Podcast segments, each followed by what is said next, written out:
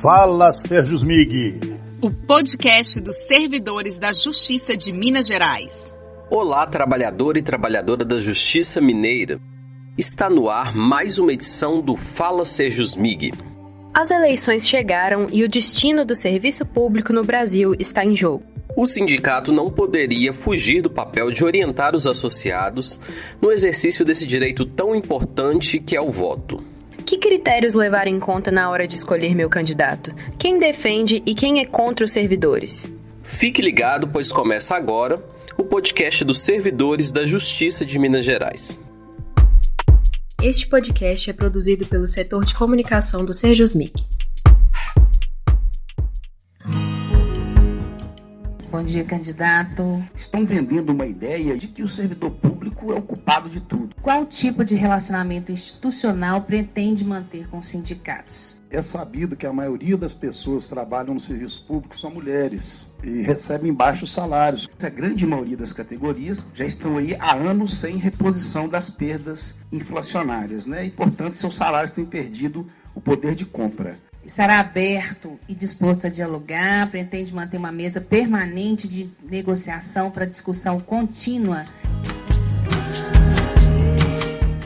Entre os dias 18 e 22 de setembro, o Serjusmig, a AFENG e outras entidades do serviço público entrevistaram candidatos ao governo de Minas. Todos os dez candidatos foram convidados, mas apenas quatro compareceram. Alexandre Calil, do PSD, Lourdes Francisco, do PCO, Marcos Pestana, do PSDB, Vanessa Portugal, do PSTU. O governador Romeu Zema, do Partido Novo, foi convidado a participar, mas não compareceu. Selecionamos três temas com comentários dos candidatos. Confira o que eles disseram. Sérgio Smig em entrevista.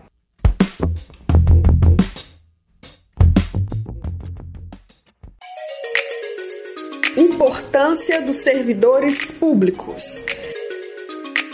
Tem gente que não tem boas ideias. Esse governo, por exemplo, é um deserto de ideias. É, não tem política pública de saúde, de educação, de ciência e tecnologia, não tem nada. A gente vê uma falta de responsabilidade desse governo e a sociedade, as pessoas, o trabalhador, ele tem que se organizar para tentar mudar esse quadro. Não acontece se a gente não estiver organizado. As carreiras foram conquistadas duramente e elas estão sendo muito atacadas. E por que, que a carreira no serviço público é fundamental? Porque é desejável que o trabalhador do serviço público tenha um, um sentimento de pertencimento e de continuidade.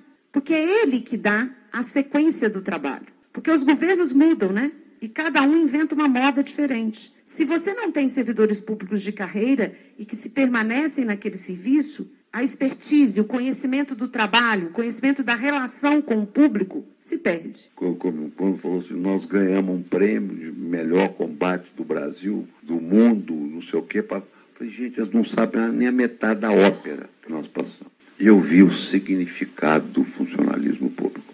Eu vi na hora que foram subir, e esse povo foi para a rua. E esse povo foi, subiu vila, favela, carregando caminhonete, cesta básica, kit de material, e a polícia, a guarda municipal cuidando, fechando, tomando conta, e os médicos na frente, as enfermeiras dobrando turno, que eu aprendi o que, que é a diferença de um privado para um público.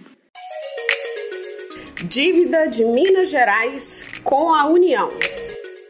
Agora mesmo teve saldo de caixa, fruto da inflação alta e as despesas foram contidas pela pandemia. A, a, cidade administrativa ficou fechada, as escolas ficaram fechadas, então o custeio foi lá embaixo. É porque a população e as empresas sofrem com a inflação. Os governos são sócios da inflação. Primeiro, foi feito um acordo imoral e indecente em Minas Gerais. Nós temos uma discussão, uma discussão que entra política. Tínhamos, né, de 140 bilhões da Lei Candir é uma discussão política. Isso é sentar na frente do presidente da República e falar, oh, bacana, como é que está aí? Você me deve tanto, eu te devo tanto. Vamos encontrar essa conta e vamos fazer as pazes com Minas Gerais?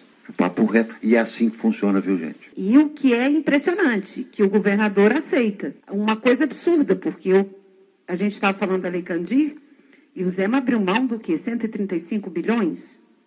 Que ele deveria ter de compensação da Lei Candir. Além de não receber os impostos, ele ainda abre mão da compensação que o Estado deveria ter e depois diz que não tem saída, tem que aderir ao regime de recuperação fiscal. É uma doideira isso. Né? É uma maluquice um negócio desse. É esse governo é o único governo da história de Minas Gerais que nunca pagou ao governo federal um tostão da dívida. Tudo que foi feito, no caso do pagamento até do funcionalismo público, é em decorrência desse saldo de caixa escorado numa liminar que deu uma certa folga a um governo que não reduziu, porque não há como reduzir, não há como resolver isso sem acampar em Brasília. E acampar em Brasília não é tão difícil assim. Eu tenho experiência disso. Eu fiz isso. A primeira coisa é não pagar banco nenhum enquanto que a gente não tiver clareza de como a gente adquiriu a dívida pública.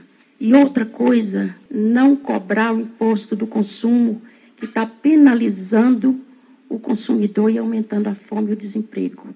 Outra coisa que a gente pensa e leva muito a sério é a responsabilidade de cada empresário é, para pagar um imposto, é um imposto sobre as grandes fortunas. Não tem como a gente resolver essa questão do outro meio. Críticas ao regime de recuperação fiscal. O regime de recuperação fiscal, isso é importante que a gente repita, ele representa um apagão social completamente no estado de Minas Gerais. Não é possível sustentar a execução do serviço na ponta, se se aplica o regime de recuperação fiscal. Não tem, não tem condição objetiva de fazer. A gente já está, os servidores públicos já trabalham no limite. Não tem gordura para queimar. Não tem jeito de arrochar mais. A questão é por que, que precisam do regime de recuperação fiscal, né? Por que, que tem que sugar mais do Estado? Porque o Brasil ainda tem isso, né? O Brasil tem um pacto federativo bastante ruim, né? O, o, o, a federação arrecada a maioria do, dos impostos e os serviços são prestados pelo município e pelo Estado, pelos estados. Isso faz com que estados e municípios fiquem muito dependentes da federação. Municípios dependentes dos estados e estados muito dependentes do, da federação. E agora, a federação resolveu sugar. Mais ainda é, e o que é impressionante, que o governador aceita. Deu errado no Rio Grande do Sul, deu errado no Rio de Janeiro. Nós não estamos mexendo com bobo, não, tá? Eles sabem que o regime não funciona. Esse é o novo. Estão montando uma bomba atômica para daqui dois anos. Que vão, em dois anos, não vamos nem entrar nessa barbaridade do cara pegar num programa eleitoral, entre tantas mentiras, falar que vai abrir um hospital. Não, mas peraí, o Calil deixa de ser ignorante. Ele vai fazer um OS. Não pode aumentar o custeio também, não, pela lei de recuperação fiscal. Então não tem OS também, não é mentira. E ele promete seis hospitais regionais numa lei de responsabilidade fiscal que proíbe a contratação de um médico a mais do que tem. O candidato Carlos Viana, do PL, chegou a confirmar presença na sabatina do dia 26 de setembro, mas depois cancelou a participação e a entrevista não foi realizada. Como dissemos anteriormente, o governador Romeu Zema, do Partido Novo, chegou a ser convidado, mas não compareceu.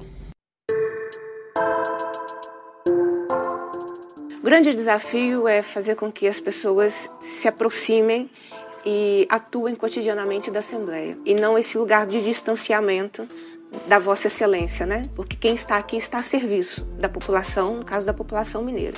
Então imagine a importância das eleições este ano, tanto do ponto de vista da eleição para presidente da República quanto da eleição para o Congresso Nacional. Política é um lugar que a gente disputa representatividade. E quando a gente não disputa, outros disputam e trazem as suas pautas é, para este espaço.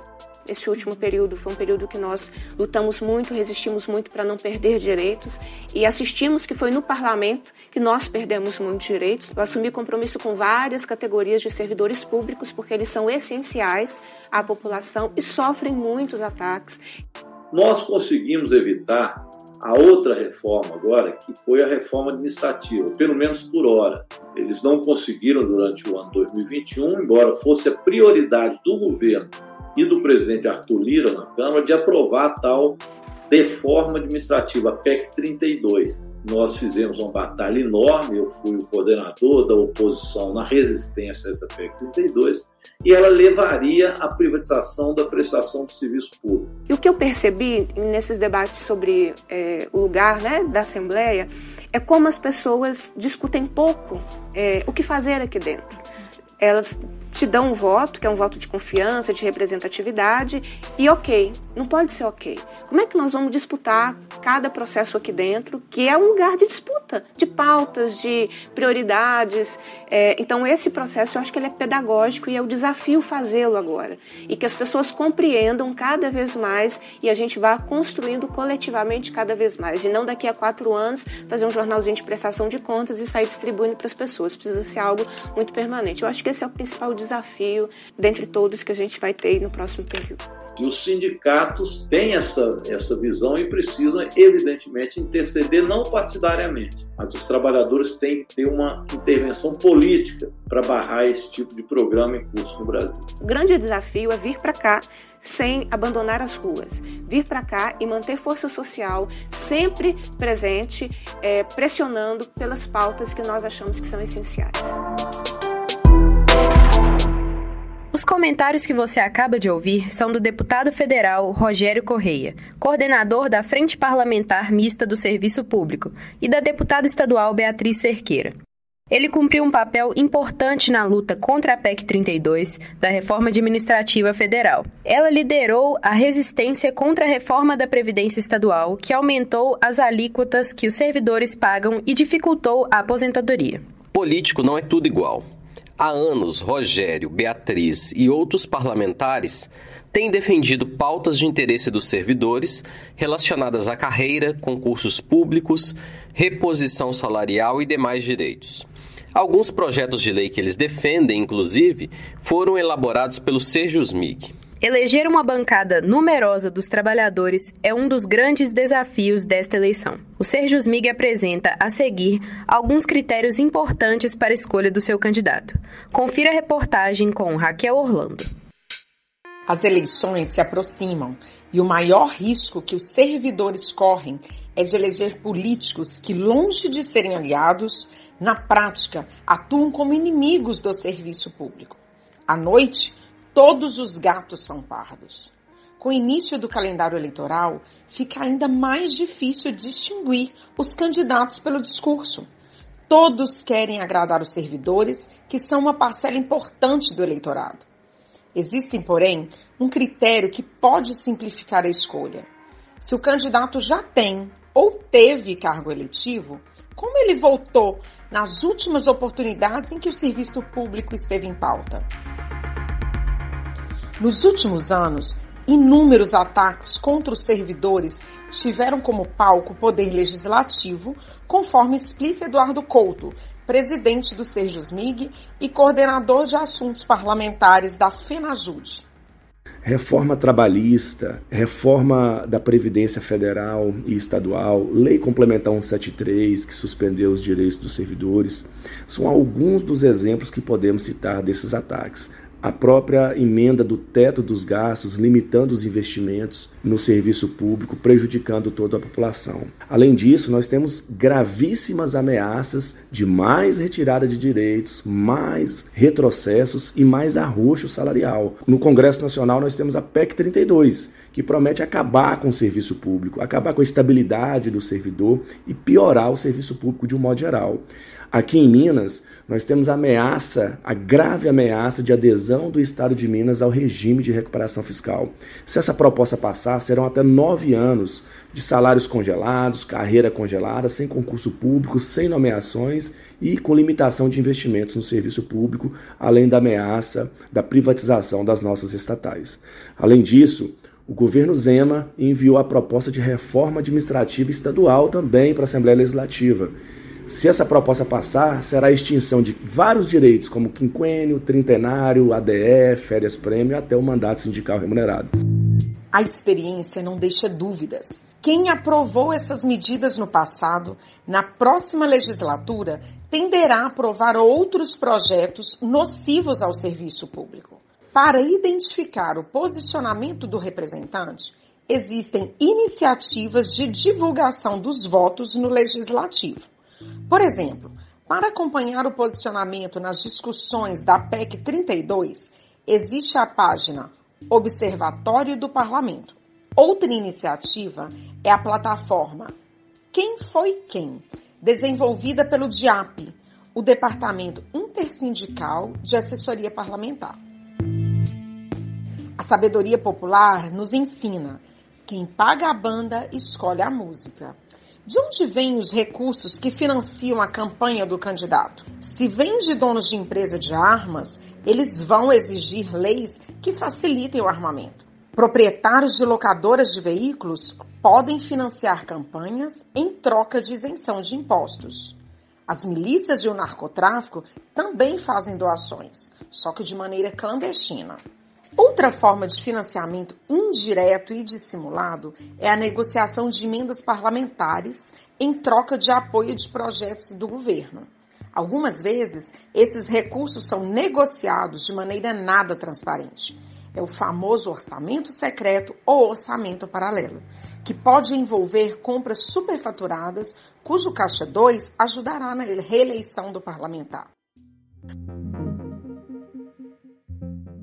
Partido do candidato também é um parâmetro importante Existem partidos que são francamente favoráveis ao desmonte do serviço público e, durante a legislatura, farão uso de dispositivos institucionais para obrigar os seus parlamentares a votarem contra os servidores.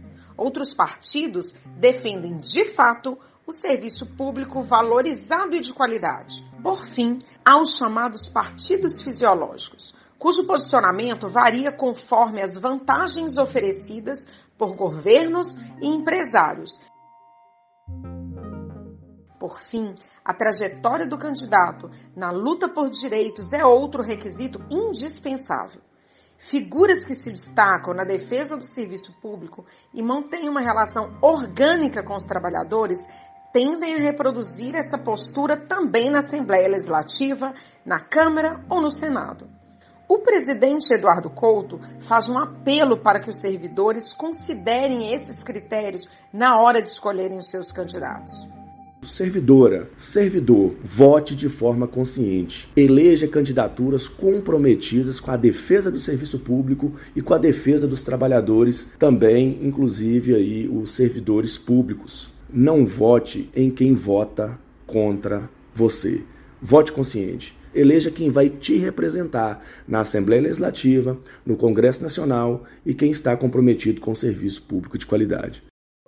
O voto é uma conquista da classe trabalhadora, fruto de séculos de luta.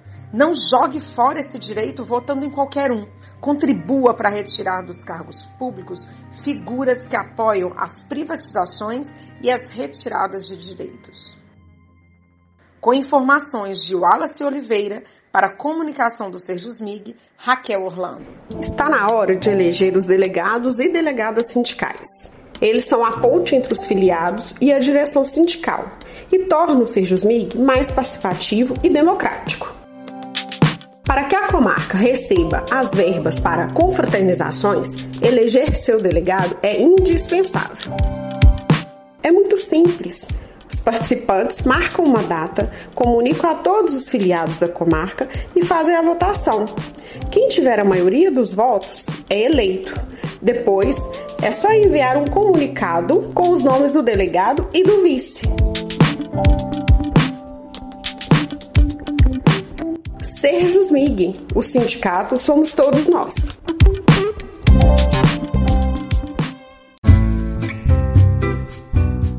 Dica Cultural Serjus Mig.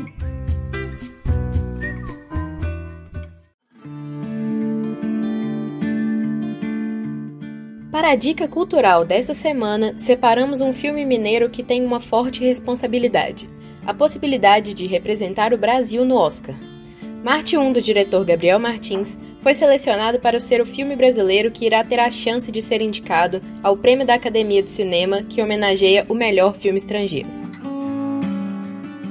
Acompanhamos a história de uma família cruzeirense de contagem que nos leva pelas dificuldades da relação diária com problemas sociais, relacionamento familiar, entre outras coisas. É um filme emocionante que mostra para o Brasil e o mundo um pouco sobre essa parte das várias Minas Gerais. A película pode ser assistida em vários cinemas, mas possui mais horários no Cine Belas Artes, na região sul de BH. Não perca, prestigie o cinema brasileiro.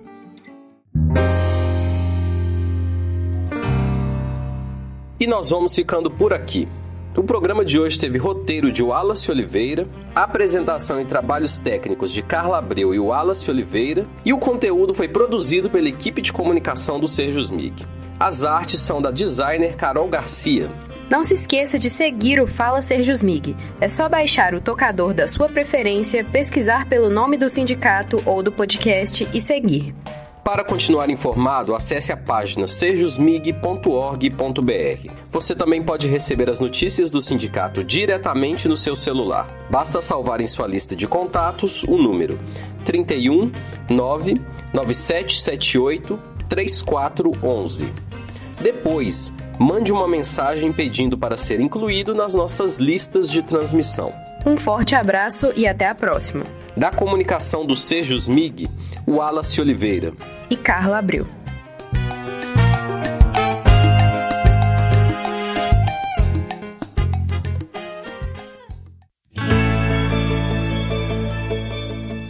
Sérgio Smig.